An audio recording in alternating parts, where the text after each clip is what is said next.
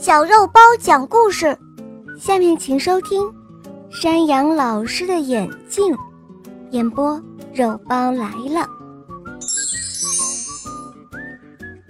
山羊老师给同学们上完课之后，眼镜落在了讲台上，大家都你看看我，我看看你的，争抢着。小猴子第一个跳上了讲台。他把山羊老师的眼镜给戴上了，然后扮作了山羊老师的模样，引得同学们都哈哈大笑了起来。小鹿急得在地上直蹦，他说：“快快给我看看！”小鹿拿到眼镜，也是好奇的戴上了，可是不一会儿就被山羊老师的眼镜。给弄晕了，他赶紧摘了下来。大家都争抢着，给我瞧瞧，给我，我还没有看呢，我也要看看。同学们都要看看山羊老师的眼镜，大家你抢我夺，哗啦一下，眼镜掉在地上，摔得个粉碎。哎呀，这可怎么办才好？摔碎了，兔子班长说道。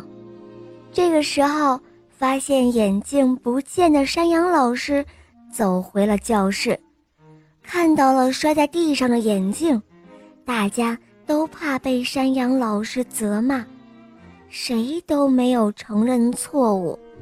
山羊老师没有质问大家，只是笑了笑说：“哈哈。”看我这记性，总是丢三落四的。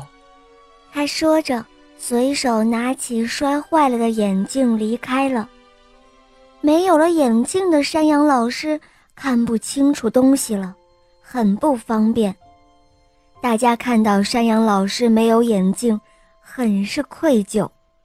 于是大家一起商量，要为山羊老师买一副新的眼镜。第二天的一大早，山羊老师来到班级，看到讲台上有一副新的眼镜。新眼镜闪闪发光，特别的漂亮。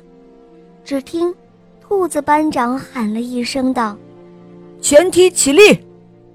只见同学们都起身，向山羊老师说了一声：“老师，对不起。”山羊老师感动极了，他接受了同学们的道歉，微笑着戴上了新的眼镜。小伙伴们，这个故事告诉我们：想要看或者玩别人的东西，要经过别人的同意，不要去争抢。另外，做错事情也要主动的承认错误，做一个知错就改的好孩子。你们明白了吗？好了，小伙伴们，今天的故事肉包就讲到这儿了。